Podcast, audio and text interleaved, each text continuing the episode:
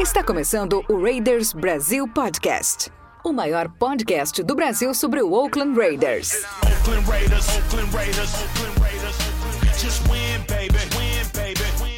Beleza, galera? Sim! Eu sou Jason Silva e esse é o Raiders Brasil Podcast. Sim, o seu podcast sobre o, por enquanto, Oakland Raiders. Eu sou o seu apresentador de sempre, o Jason, e estamos aqui com especialistas em Oakland Raiders para a gente comentar um pouco desse começo da temporada. Então vamos lá, os nossos especialistas. Vamos começar com ele, Carlos Massari. Dê seu boa noite, Carlão. Bom dia, boa tarde, boa noite, pessoal. Estamos chegando aqui para mais uma temporada e, enfim, espero aí que a gente tenha uma temporada com mais alegrias do que tristezas. Tem 16 jogos pela frente e vamos ver o que acontece, né? Por enquanto ainda é tudo uma incógnita, tudo muito nebuloso nesse programa inicial. A gente vai tentar começar aí a esclarecer um pouco as coisas do que pode acontecer na temporada. Isso aí, isso aí. Estamos também com o nosso novo integrante, o nosso mais recente integrante, mas já está veterano no nosso podcast também, Edu Camargo. Fala aí, Edu. Fala pessoal, tudo bom? É, depois dessa pré-temporada aí de três vitórias e uma derrota, que na verdade não, não significa quase nada, chegamos no elenco final, 53 jogadores, algumas surpresas, alguns outros que a gente queria que ficassem no time acabaram indo para outro lugar. É, e as apostas do John Gruden e do, do Mike Mayock nunca acabam. E é, e é capaz da gente ter se colocado numa posição ruim aí por causa dessas apostas que eles estão fazendo. Mas vamos torcer. É, Segunda-feira já tem jogo e é, acho que a gente tem uma chance de ter um bom resultado aí contra o Broncos. É isso aí, você vê que os nossos especialistas são tão bons que eles já na abertura eles já vão dando opinião e já vão dando um, uma, um preview de tudo que você vai ver no nosso programa. É isso aí, galera. No nosso programa você vai ouvir balanço da pré-temporada, roster final, vai ter uma análise de todos os possíveis os possíveis resultados do nosso primeiro Monday Night Football do, do ano e também a gente vai responder as suas perguntas. Então é isso aí, galera. Se preparem porque vem podcast por aí. Então, bora lá, galera!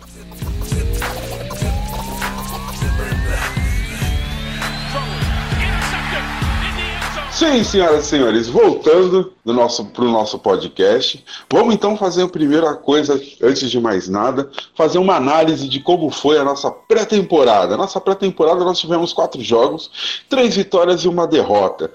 Nós primeiro vencemos o Los Angeles Rams, depois vencemos o Arizona Cardinals, depois vencemos o Green Bay Packers por 22 a 21, bem apertadinho, e depois perdemos para o Seahawks. Sendo assim, três vitórias e uma derrota, e eu digo para vocês redondamente, isso não significa porra nenhuma. Porque agora que o bicho vai pegar mesmo, agora que a gente definiu os 55 jogadores, agora que todo mundo está concentrado em jogar o jogo que vale mesmo, esse, essa pré-temporada não significa nada. Só significa assim, para a gente avaliar algumas, algumas possibilidades, mas mesmo assim, inevitavelmente, não, vai, não ajuda muita coisa. Tivemos históricos de pré-temporadas com jogadores que bombaram na pré-temporada e ao longo do ano não fizeram nada. Temos muitos exemplos. Então, vamos pedir agora para quem é contratado para comentar, para comentar o que, que achou da pré-temporada e o que, que viu de interessante nos 55 jogadores finais. Então, Edu, vamos começar com você. A palavra é toda sua, irmão. Dê sua opinião sobre tudo isso. Bom, vamos lá. A gente teve uma, uma pré-temporada um pouco diferente da, das anteriores. É, nas, nas, anteriores você conseguia ver pelo menos mais drives com o primeiro time jogando. Né? A gente teve mais interações aí do que seria a primeira defesa do que a gente teve do primeiro ataque. Então a gente viu somente num drive aí o, o Derek Carr, o Josh Jacobs, o Tyrell Williams, o Ryan Grant é, e o Antonio Brown com, o problema todo aí do, do capacete do pé dele não, não, não deu pra gente conseguir assistir ele na pré-temporada. Mas o que deu para assistir desse, desse desse, desse primeiro drive, né, esse único drive do nosso ataque, é que as coisas parecem estar tá rodando um pouco mais tranquilas do que ano passado. Então, o Josh Jacobs conseguiu fazer boas corridas, tanto pelo meio quanto pelas laterais, e a gente já conseguiu ver que o Carr vai estar tá um pouco mais ousado, tendo um recebedor é, do tamanho e da rapidez do, do Tyrell Williams. Né? Então, a, a, primeira bola que ele teve oportunidade ali de pegar uma marcação simples, já mandou a bola para Tyrell Williams, ele pegou, e na segunda ele conseguiu pegar o Ryan Grant ali meio que livre, passando pelo meio no slot, para fazer o touchdown do único drive que o, que o ataque jogou. Então é uma amostra bem pequena, mas o ataque já mostra que está um pouco mais redondo é, do que aquele ataque com Doug Martin, que é, até que jogou bem com a gente, mas não tem a, a explosão e a perna jovem lá que o Josh Jacobs vai ter.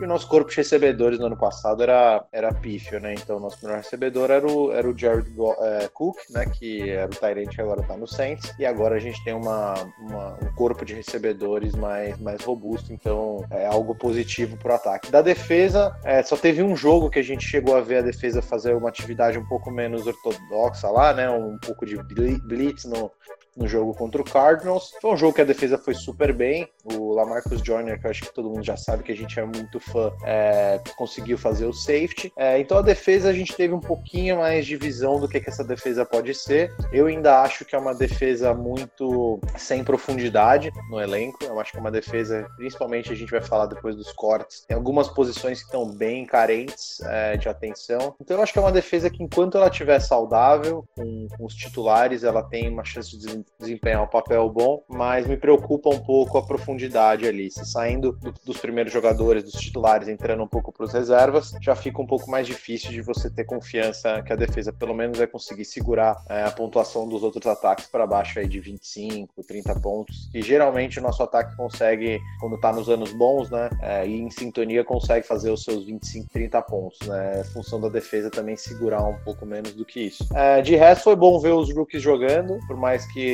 alguns jogaram um pouco menos do que outros. É, chateado pela, pela lesão do Max Crosby, acho que é um cara que poderia tentar ser titular aí é, do outro lado do, do Cleveland Farrell, mas parece ser um cara bem raçudo que jogou mesmo com a lesão e eu acho que vai ser um cara bom pra gente aí nos próximos anos. Ótimo, amiguinho, ótimo. Então agora é com você, Carlão. Responda para nós. Estamos com as esperanças renovadas, já podemos pegar nosso kit ilusão e ficar abraçado na televisão sonhando com um Car como MVP? Ou tô viajando demais? É, eu esperaria até segunda-feira para pegar o, o kit ilusão, porque a pré-temporada não vale absolutamente nada, não dá para tirar qualquer conclusão sobre o que a gente viu na pré-temporada, porque não se usa formações de verdade na pré-temporada, né? Não se usa ataque, o ataque não vai mostrar quais são as jogadas que ele vai usar nos jogos de verdade, nos 16 jogos. A defesa não vai colocar lá as formações, os disfarces de cobertura, não vai colocar ali as as blitz, nem nada do tipo que, ele, que ela vai usar também na temporada regular. É o que a gente chama de baunilha, né? É tudo muito baunilha o que os ataques e as defesas fazem durante a pré-temporada. Então é justamente por isso que o que acontece ali não, não vale absolutamente nada. É, inclusive no jogo contra o Arizona Cardinals aconteceu essa coisa de que o ataque deles não conseguia produzir absolutamente nada, não conseguia um first down, não conseguia fazer porra nenhuma. E o técnico foi criticado por causa disso, né? O que é bastante bizarro, porque é óbvio que aquele ali não é o ataque de verdade do Arizona Cardinals. Então, vamos esperar até segunda-feira, que é quando a gente vai ver coisas de verdade acontecendo. Eu acredito que o time é bem melhor do que era ano passado, em quase todas as posições, se você pega e olha, compara a profundidade do elenco, compara principalmente os titulares, você vai ver que é bem melhor do que era ano passado. Mas isso é muito uma questão também de como o time vai produzir quando entrar em campo, porque não adianta nada ter talento e não produzir quando entrar em campo. É, por isso que basicamente a gente tem que esperar até aí a segunda-feira, o primeiro jogo de verdade, quando a gente vai ver o que, que o ataque tem para mostrar, quando a gente vai ver se o Derek Carr ficou mais corajoso ou não, quando a gente vai ver se os wide receivers vão estar melhor, quando a gente vai ver se a linha ofensiva, principalmente, vai conseguir produzir melhor do que produziu em 2018. Até lá é, é uma grande incógnita, então vamos segurar um pouquinho mais aí esse kit ilusão no armário. Bom, é isso aí, senhoras e senhores. Falamos então de como foi a nossa pré-temporada, como foram os nossos jogos, e agora então vamos falar do roster final, ou então dos 55 eleitos como os jogadores oficiais dessa pré-temporada. Então vamos lá, começando com você, Carlão. Fala aí, o que, que você viu de interessante nos 55 finais? Então, a gente tinha aí a expectativa de que alguns jogadores que foram estrelas da pré-temporada fizessem esse elenco final de 53 jogadores. Né? No caso, o Anthony Rush, que era um defensive tackle, e o Killan Doss, que era um wide receiver. E os dois jogadores que foram calouros não draftados foram muito bem nos jogos de pré-temporada, mas no final das contas eles acabaram cortados, o que fez com que muita gente aí tentasse cortar os pulsos, tentasse se enforcar, enfim, muita gente ficou bastante bastante brava com isso. Mas a questão é que, como a gente já aprendeu em pré-temporadas passadas, a pessoa ali se destacar nesses jogos de pré-temporada não significa absolutamente nada. Ano passado a gente viu o Chris Warren the Third fazer uma pré-temporada espetacular, todo mundo achava, nossa, achamos nosso running back titular da próxima década. E aí ele foi para Injured Reserve, esse ano ia ter uma nova chance de mostrar ali que talvez ele tinha um lugar na NFL. Chegou gordo na, na para pré-temporada e pro training camp, não sabia o playbook, não sabia nada, chegou totalmente fora de condições de jogo, foi cortado antes mesmo do primeiro jogo ali e não teve mais nenhuma chance em time nenhum. Então, basicamente, a gente vê aí o quanto ser uma estrela de pré-temporada não significa nada. E eu acho que a mesma coisa a gente pode acabar aplicando pro Anthony Rush e pro Killan Doss. Se eles fossem qualquer coisa de especial, tem outros 31 times na NFL que poderiam ter colocado os dois no elenco principal. Nenhum fez. O Anthony Rush passou ali pelas waivers, né? E acabou ficando na nossa Practice Squad. E o Killan Doss fez aí uma escolha estratégica e foi para Practice Tech e foi para Practice Squad de Jackson, viu? Onde não tem basicamente nenhum recebedor. Então ele tem mais chance de eventualmente entrar no, no elenco principal do que aqui. Eu acho que existem algumas decisões curiosas no elenco final, principalmente a quantidade baixa de linebackers mas essa é uma tendência que é cada vez maior na NFL, porque essa base, né, essa defesa base do 4-3, ela é usada menos e menos e menos, porque é, a gente está vivendo essa época que é a época da spread offense, né? E agora tá chegando também o Air Raid na NFL. Então, cada vez mais vai ter vários wide receivers dentro de campo e isso precisa ser espelhado pelos defensive backs, o que faz com que se use dois linebackers no máximo em cada snap. E então, isso aí justifica um pouco o fato da gente ter só cinco linebackers no final, dos quais um nem vai entrar em campo na defesa porque é o Kyle Wilber, que é o capitão dos special teams. Acho que a gente conseguiu um punter que parece ser muito bom, não vai mais ter aquela tragédia do Johnny Townsend do ano passado, né? O AJ Cole ganhou a batalha e chutou muito bem nesses jogos de, de pré-temporada. A gente tem um corpo de wide receivers muito profundo e isso também vai ajudar bastante. Ano passado o Derek Carr não tinha para quem lançar a bola. E existem algumas questões aí que eu acho que principalmente a principal questão é quanto à profundidade da DL mesmo, né? Eu já senti aí que o Edu quer falar um pouco sobre isso né? na primeira participação dele, então eu vou deixar esse comentário aí mais para ele fazer.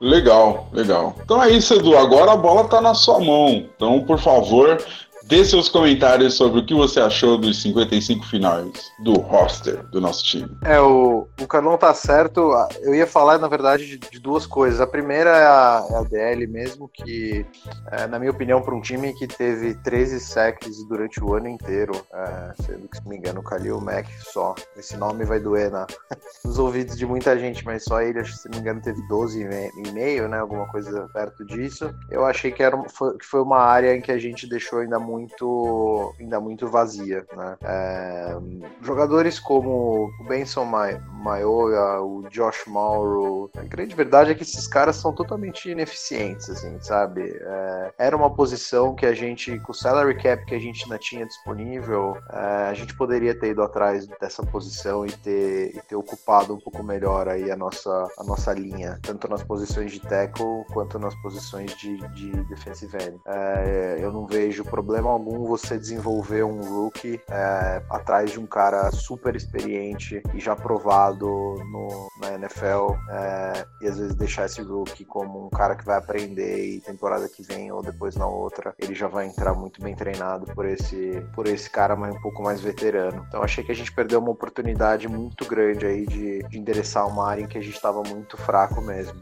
A questão dos linebackers, ela é ela é preocupante se você estiver considerando a NFL de cinco anos atrás. E eu acho que o, o, os torcedores do Raiders estão percebendo que a posição de linebacker constantemente não é endereçada pela, pela, pela gestão do time. Mas uma coisa que você começa a ver nos times que estão tendo muito sucesso é, na NFL atualmente são times que não necessariamente têm linebackers muito, muito bons. Eles acabam investindo bastante na posição que eu acho que aí fica, é o que está na cabeça do meio aqui do Gruden na posição de safety. É, dependendo da maneira como você joga e até como o Carlão estava falando que agora você tem muitos, muitas formações com muitos wide receivers e muitos, muitos tight ends, a posição de safety vai ficando cada vez mais importante. Então, se você olhar aqui a, o nosso uh, roster final, você tem seis safeties. Pro, se for pensar, putz, tradicionalmente são dois safeties só que jogam, né? Mas tem muitas formações em que esses safeties eles entram ali como um falso linebacker ou eles acabam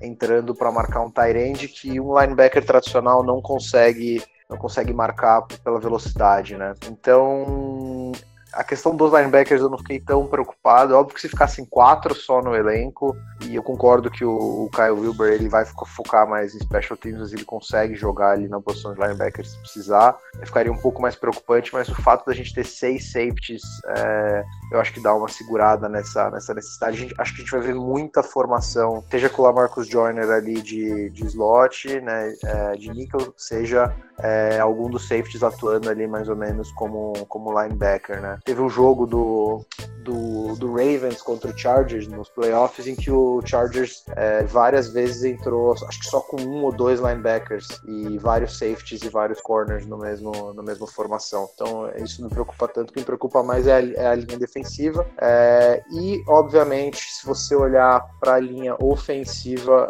é bem preocupante também o fato de que a gente não tem os nossos dois é, titulares ali na posição de guard, né? Então é sempre bom a gente ter o melhor center da liga, né? Pelo menos na minha opinião, o melhor center da liga. Mas você ter dois, dois reservas ali na posição de guard pro começo da temporada é difícil porque a gente pega logo de cara uma das melhores linhas defensivas, né? Em termos de, de pressão ao quarterback na linha de Denver. Então eu achei que essas duas posições podiam ter sido um pouco melhor exploradas pelo, pelo Mayock pelo, e pelo Gruden. De resto, eu acho que o elenco tá bem redondo. É, são muitos jogadores jovens, então a gente tem um, um elenco super velho no passado, agora a gente tem um elenco super novo. Então, isso é bom porque a gente vai ganhar velocidade, mas eu também acho que vai demorar um pouco para pegar no breu e eles começarem a jogar tudo que eles realmente podem jogar. Beleza, beleza. Ótima análise. Valeu, Dudu.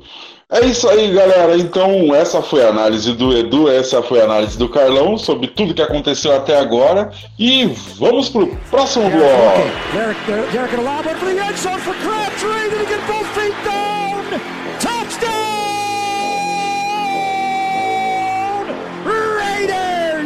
Michael Crabtree did it again. Oh, my. His third touchdown of the game. Bom, senhoras e senhores, voltamos agora com o segundo bloco do nosso podcast e agora a gente vai fazer o que a gente vai fazer é olhar para o futuro. Vamos olhar o próximo jogo, o primeiro jogo da nossa temporada regular, primeiro jogo desse ano que vai valer alguma coisa séria é contra o Denver Broncos na segunda-feira, às 11h20 p.m. 11h20 p.m. aqui, deve ser Monday Night Football. Será que vai passar na ESPN? Eu acho que vai passar na ESPN. Aqui no site da ESPN Gringa tá 91 dólares quem quiser ir assistir o jogo em loco. É isso aí, senhores. Vamos começar com você, Dudu. O que, que a gente pode esperar para esse primeiro jogo? O que, que a gente pode esperar para essa temporada? Vamos olhar para o futuro e colocar esperança no coração dos nossos torcedores. Fala aí, Dudu. Bom, por incrível que pareça, o, em comparativo com o Denver Broncos, a gente tem muito mais certezas em, em posições importantes de campo do que, do que o Denver Broncos, né? Eu acho que por mais que tenha muitos críticos do Carr e, certo, e é, são certas essas críticas, ele é um quarterback que já se provou que pode ser muito bom quando tem um sistema é, que ele já conhece e ele tem a proteção necessária para fazer as jogadas, enquanto o Denver já é um time que está apostando num, num, QB veterano, que já está na parte de declínio da carreira dele, perdeu a vaga pro, pro Lamar Jackson, que é a análise de muitas pessoas é que ele não é ainda um quarterback completo, ele é um quarterback que faz muito bem o estilo de jogo dele, mas que é um que quando você precisa que ele altere o estilo dele é, para fazer, por exemplo, mais passes ou passes mais longos, ele é um cara que ainda não, ainda não, não ter, pelo menos não terminou a temporada muito forte. Pode ser que ele tenha se desenvolvido agora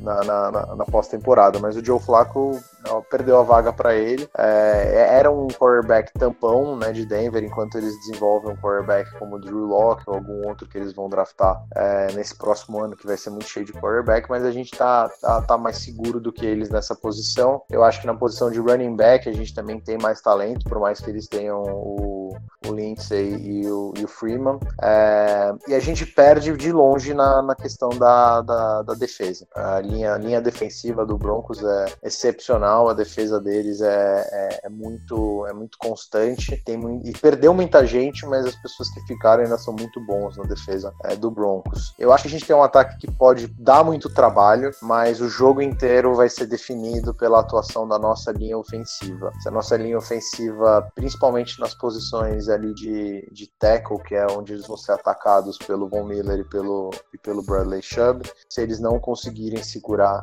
é, essas ofensivas do Broncos, a gente vai ter muita, muito drive indo terceira para 15, terceira para 12, terceira para 9, terceira para 8. É, e ficar nessas posições vai ser complicado, porque aí sim é pressão direta no quarterback, todo mundo sabe que é passe, e a gente já sabe que quando começa a pressionar muito, e o se o cara tomar três ou quatro porradas logo no começo do jogo, a gente já conhece bem o quarterback, ele, ele vai dar uma, uma balada. É, a nossa defesa tem tudo para ir bem contra o ataque do Broncos, não é um ataque que, é, pelo que eu já falei, não, não apresenta muitos perigos, é um ataque que deve manter uma média no ano aí de uns 14 a 21 pontos no máximo. Então, se a gente, se a gente conseguir manter eles abaixo disso, perto de 14 pontos ali, eu acho que o ataque consegue fazer pelo menos uns 21, 28 pontos para ganhar, ganhar esse jogo. Então, eu vou apostar na vitória, é, porque eu acho que ele não é um time mais incompleto completo que a gente em posições importantes. E eu acho que, que a defesa mesmo sendo jovem é, em muitas posições tendo muitos calouros ali a gente consegue manter eles abaixo de, de 17 pontos ali perto de 14 e eu confio que o ataque consegue pelo menos fazer uns 3 touchdowns. Então eu vou, vou, vou chutar aí é, 28 a 14 para a gente nesse primeiro jogo. Maneiro aí sim serviço completo já passou até o placar da aposta dele então agora é sua vez, Carlão, por favor. Suas expectativas para o próximo jogo, para o nosso Monday Night Football. Eu vou por partes aqui, então. Primeira parte, eu vou falar da importância desse jogo. É um jogo que é fundamental para qualquer coisa que os Raiders queiram nessa temporada. Você pega e você olha a nossa tabela depois desse jogo, só tem jogos muito difíceis por muito tempo. E esse é, digamos que, o jogo mais tranquilo aí da primeira metade da temporada. Não que seja um jogo fácil, mas comparado com o resto, ele acaba se tornando um jogo tranquilo e por isso um jogo que você tem obrigação de ganhar. Se você perde o jogo, que é o jogo mais fácil, entre aspas, e vai para uma série de jogos muito difíceis em seguida, sua moral já vai mais baixa. Então eu acho que perder esse jogo para os Raiders seria um desastre completo. Agora, se você ganha esse jogo contra os Broncos e você vai já com uma moral elevada, ganha e ganha jogando bem, você pode entrar com uma moral bastante elevada para jogar contra o Chiefs na semana 2 e buscar até uma zebra, talvez. E aí sim, se você começa 2-0 com essa tabela, você já tem uma, digamos que uma força aí para seguir no resto da temporada. Então, esse é um jogo muito, mas muito importante mesmo. Vencer é fundamental. Se não vencer esse jogo, eu acho que a nossa chance de qualquer coisa aí maior do que um 8-8 já fica muito menor. Agora, vamos lá então. Segunda coisa. O Edu falou bastante sobre a questão da nossa OL, né? É, a nossa OL vai ter sérios problemas por vários motivos. Primeiro, porque ela está desfalcada, né? A gente está sem os nossos dois guards titulares, o Gabe Jackson, que está machucado, e o Rich Incógnito, que está suspenso. E além disso, a gente não tem a menor ideia do que esperar do Colton Miller. Será que ele melhorou? Será que ele não melhorou? Será que ele vai continuar cedendo 15 sacks por jogo? Enfim, tudo isso sendo que do outro lado tem o Von Miller e o Bradley Chubb. Só que a questão é muito mais complexa do que isso, porque o técnico do Denver Broncos é o Vic Fangio, que era coordenador defensivo do Chicago Bears no ano passado. Ele era o responsável pela defesa do Chicago Bears, que era já a melhor defesa da NFL. A defesa de Denver não tem tanto talento quanto a defesa do Chicago Bears. Eles têm a DL, que é muito boa, tem um cornerback que é muito bom, que é o Chris Harris, que é mais um slot corner mas não tem linebackers bons, não tem safeties bons. Então dá para tentar explorar alguma coisa se existir tempo para o cara lançar a bola. Por isso que a importância da OL nesse jogo é gigantesca, gritante. Basicamente, o que eu acho que o John Gruden vai tentar fazer, apesar da gente ter uma restrição contra isso, vai ser construir um jogo baseado em correr muito com a bola e em passes curtos ali, buscando talvez wide receiver screen com Antônio Brown, buscando umas coisas assim, para evitar a pressão da, dos dois defensive ends dos Broncos e para tentar explorar essa fraqueza dos linebackers e dos safeties deles. Pode ser que funcione, é bem possível que funcione, eu acho aí que, que a gente deve conseguir alguma coisa fazendo esse jogo. A terceira coisa que eu queria comentar é justamente a questão do Joe Flacco. Existe aí uma lenda na NFL, que eu não sei de onde surgiu, talvez por causa daquele ano que os, que os Ravens ganharam o Super Bowl, que o Joe Flacco é um quarterback que gosta de arriscar muito.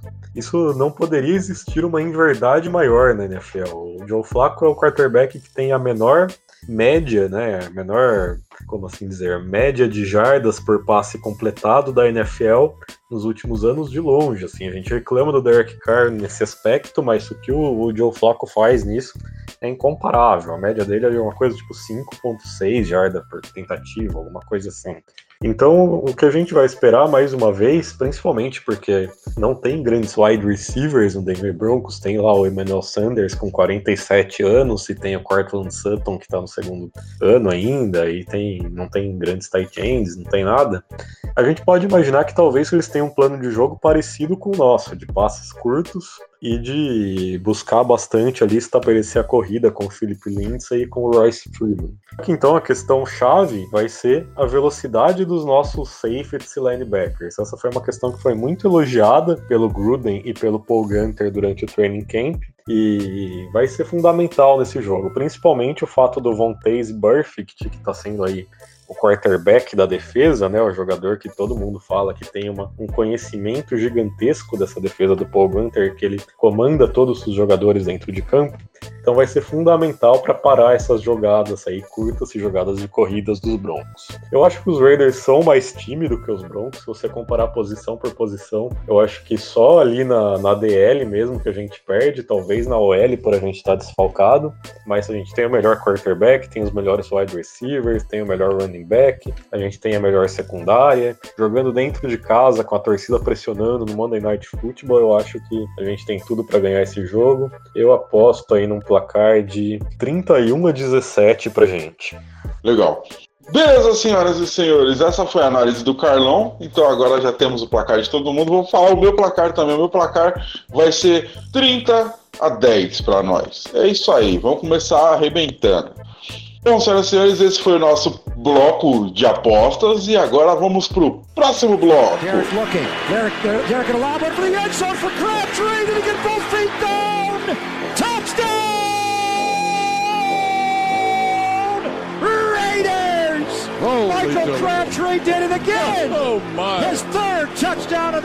Próximo bloco agora é a hora que todo mundo espera, todo mundo fica aguardando ansiosamente, que é o momento das perguntas. Perguntas dos nossos ouvintes.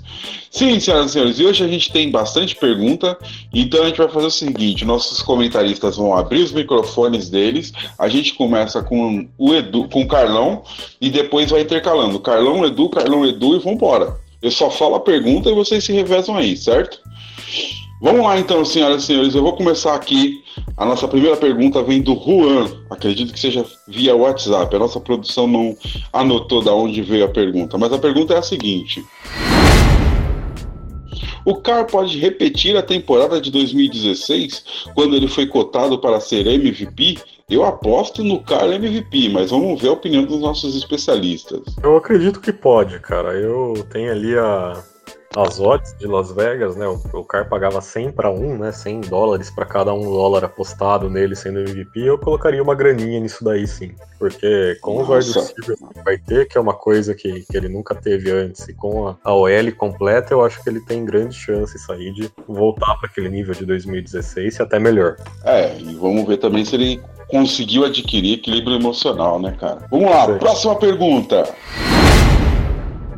Vamos lá, será que Antônio Brown estará focado e nos alavancará nessa temporada? Eu pessoalmente acho que ele deve estar bem focado. Eu acho que depois de toda a confusão que teve na, na saída dele do Steelers, em que é, ninguém sabia exatamente, porque como teve, se fosse só ele, né? Mas teve a saída do Le'Veon Bell também, muitas pessoas falando do relacionamento com o Big Ben. Eu acho que de, desde que ele saiu só foi notícia negativa para ele, né? E ele também não se ajudou, né, com toda essa confusão. Então eu, eu acho que ele tá extremamente focado em, em ter um ótimo ano. Ele já falou por várias pessoas que ele quer bater os números aí do, do, do, do Tim Brown, do, do, do, Jerry Rice. Então eu acho que ele tá, que ele tá extremamente focado. Ele viu o Michael Thomas assinar um contrato que é praticamente o dobro do contrato dele. Então eu acho que ele tá bem motivado aí não só pela parte de metas e provar as pessoas erradas, como também para ter um próximo contrato é, nas mesmas cifras ou até maiores aí do que, do que o Michael Thomas no Saints. Legal. É isso aí. Próxima pergunta. A próxima pergunta vem do Gabriel. Ele pergunta assim: a montagem do elenco foi meio aleatória? Não vejo como aleatória, não. Vejo como o Gruden e o Mayo tendo as convicções deles e seguindo o que eles acreditavam. É, não acho que pode ser chamado de aleatória por motivo nenhum. Também acho, também acho. Talvez seja só aquela coisa da gente estar tá chegando de fora e não tá na cabeça dos caras. Vamos lá, próxima pergunta. A próxima pergunta vem de Marcos Vinícius. Dentro da divisão, quantas vitórias vocês acham que teremos? E quais serão elas? Bom, no total são seis jogos, né? Três deles em casa, três deles fora. É, eu acredito nesse. A gente deva perder os dois jogos contra o Chiefs é, eu, eu acho que a melhor chance que a gente tem é no jogo em casa contra os Chiefs. A gente costuma jogar muito mal lá em, em Arrowhead, que é o estádio do, do, Chiefs, mas em casa a gente geralmente consegue competir um pouco melhor com, com o Chiefs. Mas eu, eu acho que a gente deve perder as duas, infelizmente. Mas eu acho que a gente, sinceramente, consegue ganhar as outras é, quatro partidas contra o. as duas contra o Chargers e duas contra o Broncos. As duas contra o Broncos, acho que é muito mais garantido. Como eu acho que a gente tem, talvez tem a chance de ganhar do Chiefs em casa, talvez, e talvez perder pro, pro, pro um dos jogos contra o Chargers, eu diria que dá, dá assim, confiante para ter umas 3 a 4 vitórias aí dentro da, da divisão, que não é o bastante para ganhar a divisão, mas é, dá para dá concorrer ali pelo um wild card se a gente conseguir pelo menos umas quatro vitórias ali dentro da, da nossa divisão. Legal. Você discorda disso? isso, Carlão? Você quer dar sua opinião também? Achei essa pergunta legal. É, eu apostaria em três vitórias. Acho que os dois jogos contra os Broncos e o jogo em Los Angeles contra os Chargers, porque lá a gente tem muito mais torcida. Verdade, verdade. Beleza, então, próxima pergunta. A próxima pergunta vem do Marcinho, novamente. Depois de contratar o Kaiser, o que o Gruden planeja tendo quatro QBs em seu elenco? Tá desatualizado aí, meu amigo. Já, já foi para Injured Reserve, o Nathan Peterman já são três quarterbacks. Em momento nenhum existia plano de ter quatro quarterbacks. O Kaiser só foi contratado aí porque já se sabia que ou o Glennon ou o Peterman não ia ficar. Não existe ter quatro quarterbacks na, na NFL. E é isso aí, são três quarterbacks. O Carr é o titular, o Glennon é o reserva e o Kaiser é o terceiro quarterback.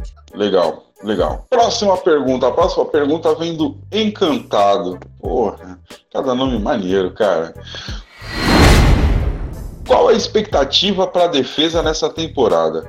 Farrell pode ser bastante usado no interior da linha e a mudança do 4-3 para o 4-2 como base.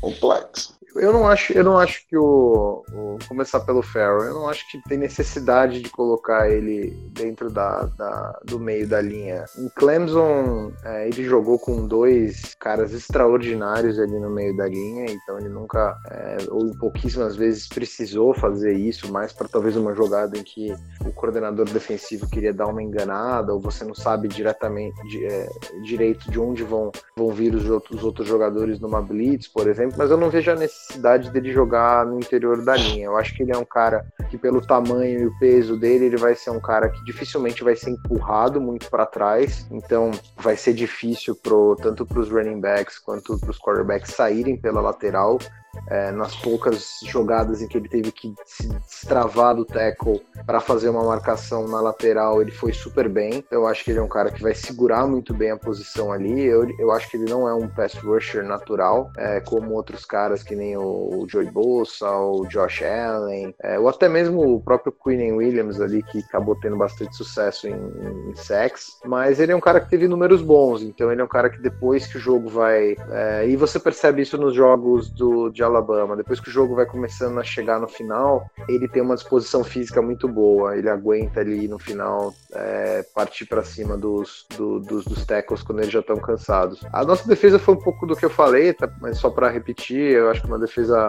muito jovem e, e vai demorar para pegar é, 100% ali do esquema do Paul Gunter. Eu acho que o Vontas Perfect vai ajudar bastante com isso, é, mas eu acho que é uma defesa que não tem nenhuma, nenhuma profundidade. Então eu tenho receio se a gente ter, tiver muitos, muitos machucados, que acontece né, durante uma temporada, a gente não vai ter as peças de reposição e aí o nível da defesa vai cair bastante. É, e, a, e, a, transição, na verdade, é, é, eu não vejo, honestamente, muito como uma transição. Eu sempre o Raiders nos últimos anos sempre atuou bastante ali com quatro jogadores na linha, né? E três. Eu não, eu não sei exatamente que transição que seria essa, assim, mas eu acho que a gente tem o, o, o, o elenco para jogar exatamente no, no 4-3. A gente não tem o nose tackle para jogar no 3-4. Então acho que é, é, o, é, o, é o esquema certo para se jogar com, com o tipo de, de, de elenco que a gente tem na defesa. Legal, legal.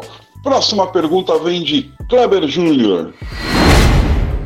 A parte toda a rivalidade Analisando friamente, temos um roster competitivo para a nossa divisão ou apenas formaremos um plano, uma mentalidade de jogo para estarmos competitivos daqui a umas três temporadas? Três temporadas não, cara. Três temporadas é tempo demais na NFL. Muita coisa acontece, muita coisa mesmo. Eu acho que a gente não tem um elenco com a mesma qualidade que, o, que os Chiefs e os Chargers. Os Chiefs e os Chargers estão um degrau acima, tem mais jogadores jogadores decisivos e principalmente tem defesas melhores do que a nossa. É, os Chiefs, no caso, o ataque, né? Os Chargers a defesa e os Chiefs o ataque. Porque a defesa dos Chiefs não é muito melhor do que a nossa, não. Mas faltam jogadores mais decisivos se a gente for prestar atenção nos rosters tanto dos Chargers como dos Chiefs. Mas isso daí é coisa de uma temporada, cara. É coisa de uma off-season aí que a gente tenha um bom espaço salarial para contratar mais um ou dois grandes jogadores, como a gente fez com o Trent Brown, com o Lamarcus Joyner esse ano, e mais um bom draft. Aí a gente consegue tirar essa distância. Eu acho que já disse isso no podcast passado, inclusive, eu acho que esse time dos Raiders não é para esse ano. Acho que ele é para esse ano aí ele buscar um 8-8, alguma coisa assim, mas que é para ele chegar arregaçando em Las Vegas no ano que vem. Então essa é a percepção que eu tenho. Maneiro. Próxima pergunta. A próxima pergunta acho que a gente já respondeu, mas vamos lá também é do Kleber Júnior e ele pergunta: que projetamos, que projeção os participantes do podcast fazem para a temporada? Qual pode ser o recorde final da nossa temporada? Eu lembro que eu tinha comentado no outro também que eu achava que era, era muito próximo você falar que o Raiders teria uma temporada 6-10 ou 9-7 que pouquíssimas coisas ali teriam que dar certo ou errado para a gente ficar nesse range aí. Eu acho muito difícil a gente ter 10 vitórias, né? acho que quase impossível. Assim como eu, honestamente acho que é muito difícil a gente perder mais do que é, não, não ganhar pelo, pelo menos uns seis jogos, né? Eu acho que depois dessa notícia do Andrew Luck, é, a gente ganhou automaticamente uma vitória a mais aí, que eu estava contando inicialmente como uma derrota. Então eu vou casar mais com o 8-8. É, não duvido que possa ser um 9-7 aí, mas eu acho que o 8-8 para esse time, é, para essa quantidade de, de, gente jovem que está vindo, eu acho um ótimo resultado para chegar é, lá em Las Vegas com um time que potencialmente pode ganhar de 10 a 11 jogos. Maneiro. Carlão, quer falar também o seu recorde pro final da temporada? Acabei de falar na última pergunta, né? Falei aí do 8-8, então. Beleza, também acho. Tá respondido. Próxima pergunta, ainda do Kleber Júnior. Pós-temporada, sonho ou realidade possível? Ah, essa temporada, pós-temporada, eu acho que só se muita coisa se alinhar positivamente. Voltar ao card 2016, a nossa OL corresponder ali a tudo que a gente espera alguns rookies se destacarem muito, o Abram, o Crosby, o Farrell se destacarem muito, acho que precisa tudo isso acontecer. Eu diria que, por enquanto, é meio utópico a gente falar em pós-temporada. Beleza. Próxima pergunta. Próxima pergunta eu vou dar uma variada, vou pegar uma pergunta que veio do Facebook, do Felipe Wilson. A defesa desse ano é tecnicamente melhor que a temporada de 2016, onde fomos aos playoffs? Não, eu, eu, eu, assim, minha opinião, eu sempre achei que a defesa foi desde 2014, ah, desde sempre, né? Mas assim, mais especificamente nos últimos anos aí, desde 2014, 2014, 15 e, e a gente teve ainda o, o, Charles Woodson ali que deu uma ajudada, né? O Khalil Mack começando ali, é, mas a defesa sempre foi muito péssima, na minha visão sempre foi muito ruim. Seja porque a gente tinha um coordenador defensivo que estava totalmente perdido, que desde que o cara foi demitido, a gente melhorou a defesa durante o ano, é, até a gente ter pessoal, as pessoas na defesa muito ruins, pessoas velhas que não sabiam o que estava fazendo ali na, na, na, defesa, pessoas que ao sair da defesa do Raiders não conseguiram jogar em lugar nenhum. DJ Hayden, o próprio TJ Carey foi pro Browns, ficou uma época também, agora é, tá, tá como reserva, não sei nem mais se tá lá ou não. Então, pessoas muito ruins da nossa defesa, muito ruins mesmo. É, o que salvava em 2016 foi literalmente o fato do Khalil Mack ter ganho o Defensive Player of the Year. E se você assistir vários dos jogos, era o Carr virava o jogo no final, o outro time pegava a defesa e o Khalil Mack conseguia fazer um sec ou conseguia uma interceptação ou fumble ali. Teve pelo menos uns três ou quatro jogos que isso aconteceu lá em 2016. Então, é, acho difícil. É ter, acho que, é, sinceramente, eu acho que essa é a melhor. Não sei se é, isso é falar muito né, da defesa, mas é, é, eu acho que é a melhor defesa que a gente teve aí, talvez nos últimos 5, 6 anos, essa, essa defesa desse ano. E finalmente, ao meu ver, a gente tem um coordenador defensivo competente. Não sei se ele é o melhor da liga, mas ele é um cara competente que foi o que eu falei. Se conseguir manter os outros times com até 20 pontos, a gente pode ganhar bastante jogo, porque eu acho que o ataque vai estar bem mais explosivo esse ano. Legal, legal. Próxima pergunta. A próxima pergunta vem do Encantado.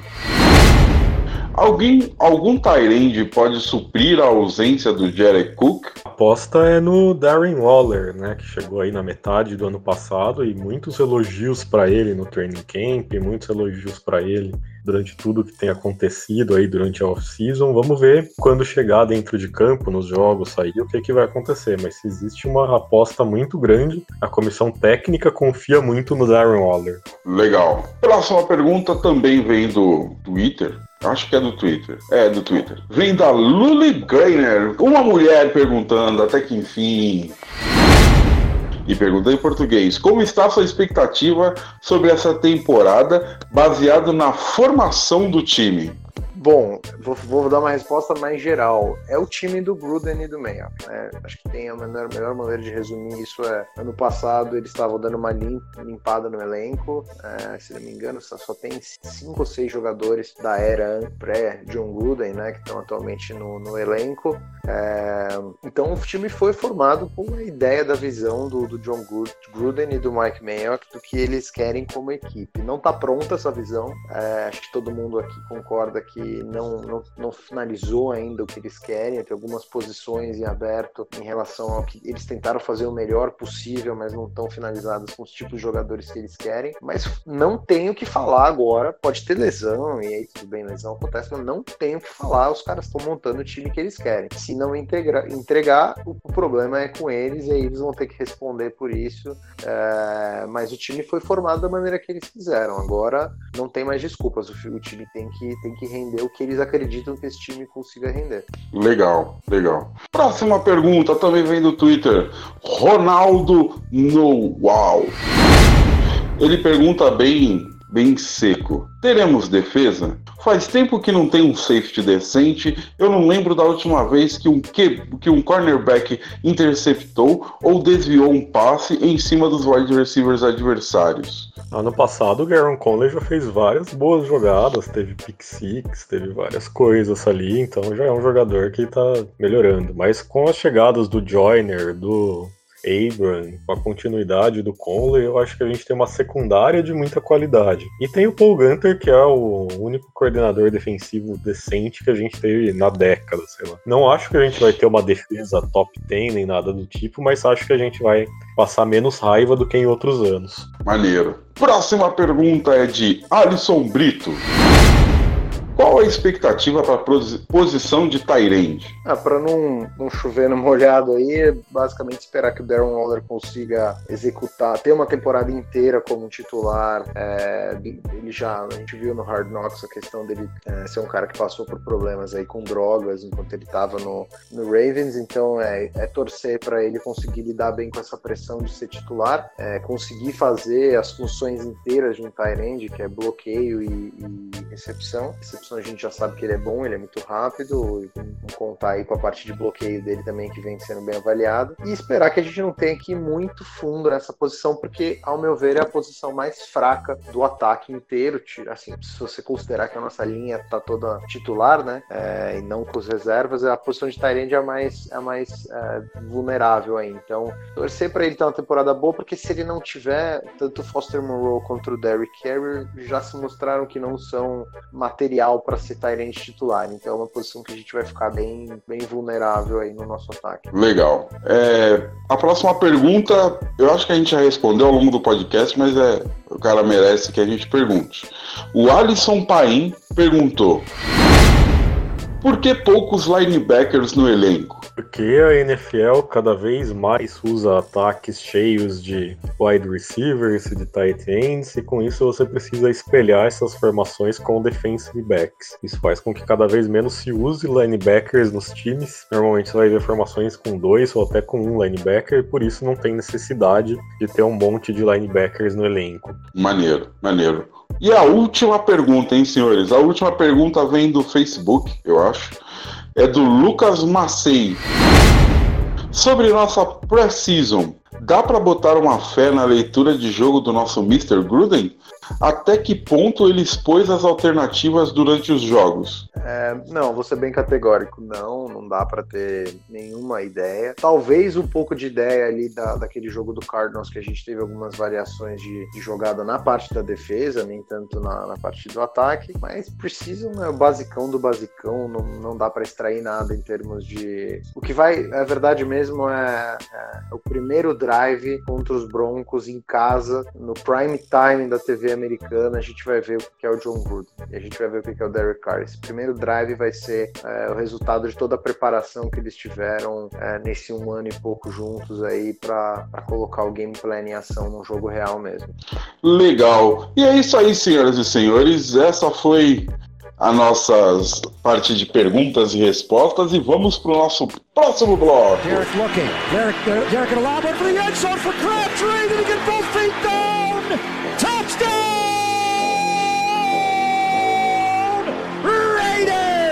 Michael Crabtree did it again. Oh, my. His third touchdown of the game. Bom, senhoras e senhores, agora sim estamos terminando o nosso podcast. A gente agradece imensamente a presença de todos e a paciência de ter nos ouvido até esse momento. Foram muitas perguntas, ainda bem, porque é sinal de que tem muita gente que ouve e quer saber a nossa opinião sobre o nosso querido Oakland Raiders. E, e, assim, então agora só nos resta é pedir as despedidas dos nossos comentaristas. Vamos começar com você, Dudu. Dê seu boa noite, dê seu tchau, dê seu até la vista e vambora. Gente, Obrigado de novo aí pelo, pelo tempo. Acho que esse podcast ficou um pouco maior, mas eu quero reiterar o que o Geice falou. Muito bom as perguntas, o nível aí do, da, da interação. Então, obrigado para todo mundo. E essa temporada vai ser o seguinte: a gente provavelmente vai jogar na segunda-feira já com o Chiefs e com o Chargers tendo ganho seus jogos. São jogos que eles devem ganhar, praticamente quase certeza. Então já começa na pressão na segunda-feira, tendo que, que, ganhar. Concordo com, com o Carlão, é, é um talvez um dos jogos mais importantes da temporada inteira para a gente começar bem. É, e, e, e, o que sobra é, é, torcer, infelizmente, né? Torcer contra nunca é bom, mas torcer contra o Bears também, para o Bears tá uma temporada muito ruim, a gente ainda tem o pique deles ali pelo, pelo Khalil Mack. E, e quinta-feira, então, tem que estar tá todo mundo na TV ali, gostando ou não do Aaron Rodgers, torcendo para ele, ele ganhar do Bears e, e segunda-feira torcendo para a gente não começar a temporada já como último da divisão, aí a coisa vai ficar complicada. Valeu, galera. Brigadão. Um abraço. É isso aí. Só mais um pouco de pressão no time, né? Vamos lá então, Carlão. Só vez suas despedidas, por favor. Valeu, galera. A gente agradece muito a audiência de vocês, a gente agradece as perguntas, a gente agradece a participação. Sempre importante ter vocês aqui com a gente. É isso aí, semana que vem a gente vai estar aqui com o nosso segundo podcast da temporada, já falando, repercutindo o que aconteceu no jogo contra os Broncos, que a gente espera acertar os placares e prevendo o jogo contra os Chiefs. Agora é hora de torcer e de sofrer e é isso aí. Não tem muito mais o que ser feito. Valeu, até a próxima. É isso aí, agora é temporada regular, hein, gente? Temporada regular é jogo toda semana, só não na bye week, lógico, e vamos rezar para ele na pós-temporada. Mas a ideia é essa, gente. Toda semana, toda segunda a gente grava, então provavelmente semana que vem a gente vai gravar na terça, porque a gente joga na segunda, mas toda semana a gente avalia o último jogo, faz uma projeção para o próximo jogo e de vez em quando a gente traz algum torcedor do próximo adversário para a gente zoar um pouco. Então, se você é torcedor de algum time adversário que a gente vai jogar esse ano, manda uma mensagem pra gente, vem zoar a gente ou vem ser zoado pela gente, vai ser legal. E assim, lembrando sempre, estamos em todas as mídias sociais, é Raiders Brasil Podcast, por favor, mandem mensagem, nos avaliem no iTunes e estamos aí à disposição de vocês. Fazemos isso por prazer e para o prazer de vocês também. Muito obrigado a todos e hoje, só amanhã. Valeu, galera! The autumn wind is a pirate, blustering in from sea. With a rollicking song, he sweeps along, swaggering boisterously. The autumn wind is a raider, pillaging just for fun. He'll knock you round and upside down and laugh when he's conquered and won. Raider Nation, let's go, let's go. Raider Nation, let's go, let's go. Raider Nation. Are you ready for some football? You ain't ready for no football. You ain't ready for the Oakland Raiders. It's the invasion of the Oakland Raiders. Are you ready for some football? Yeah. You ain't ready for this football. Ah. Here we come, baby. Just win, baby. Feel the storm of the cold autumn wind, baby.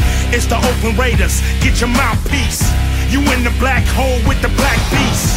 This ain't black gold, this is black silver. Commitment to excellence, we deliver. And we'll play past regulation. It's the invasion of the Raider, Raider Nation. Let's go, let's go. Raider Nation. Let's go, let's go. Raider Nation. Are you ready for some football?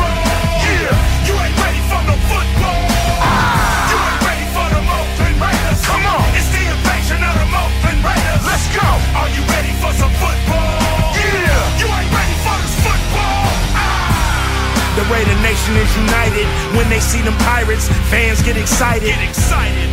The opposition get quiet when I hit the field with my eye patch and my shield. The silver and black will attack, will attack. Are you ready for some football? The silver and black will attack, will attack. Are you ready for some football? Raider Nation, let's go, let's go. Raider Nation. Let's go, let's go, Raider Nation. Let's go, let's go, Raider Nation.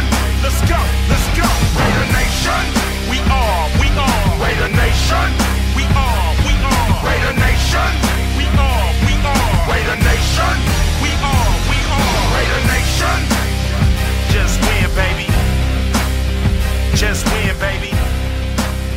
Just win. Just win, baby. Just win, baby. Just win, baby. Just win, baby.